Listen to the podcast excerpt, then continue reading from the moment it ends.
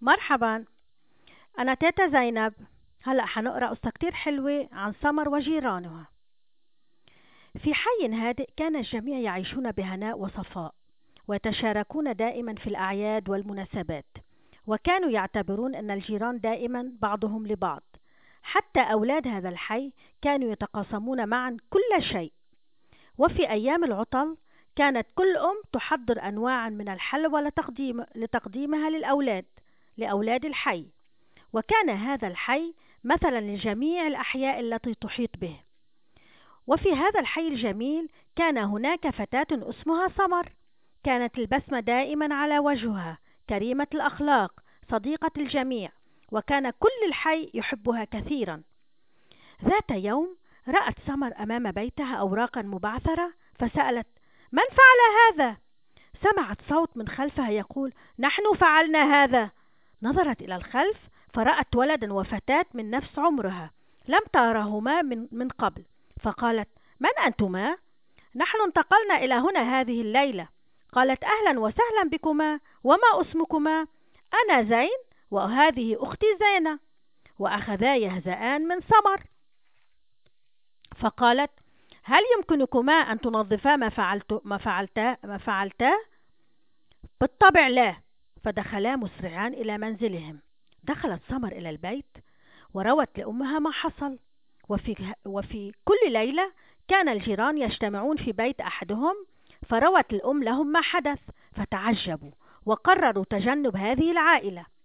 وكما العادة في كل يوم الأولاد يلعبون ويمرحون وفجأة ظهرت الجارة الجديدة وأولادها يصرخون من النافذة.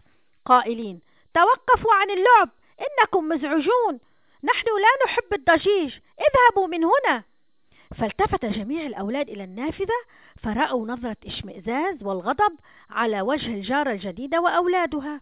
فخافا الأولاد وذهب كل منهم إلى بيته وروى لأهله ما حدث. كان أهال الأهالي يوما بعد يوم يحاولون عدم الاقتراب من بيت هذه العائلة. ومرت الأيام. وفي ليلة باردة سمع صراخ آت من بيت الجيران. المتكبرين.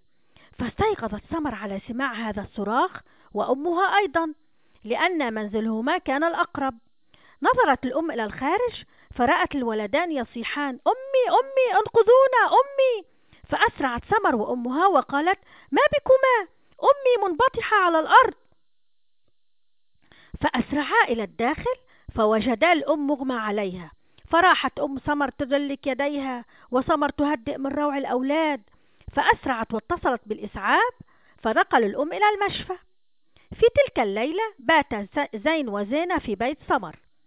في صباح اليوم التالي أحضرت الأم الفطور اللذيذ المغذي للأولاد الثلاثة وبعدها ذهب الجميع إلى المشفى للإطمئنان عن الأم. فطمأنهم الطبيب بأن الأم في حالة جيدة فدخل عليها الأولاد وقالوا أمي أمي جيراننا لولا جيراننا لكنا فقدناك. فقد, اعتذر فقد, فقد اعتنوا بنا كثيرا. فقالت الأم إني تعلمت شيئا اليوم وهي أن الجيران هم أغلى من الأهل. أتمنى أن تقبلون بينكم. فقالت أم سمر لا تخافي فأنت منا. الآن اهدئي اعتني بنفسك وسوف نهتم بالأولاد حتى تتعافين. وبعد هذه الحادثة عاش الجيران كلهم في الحي سعداء.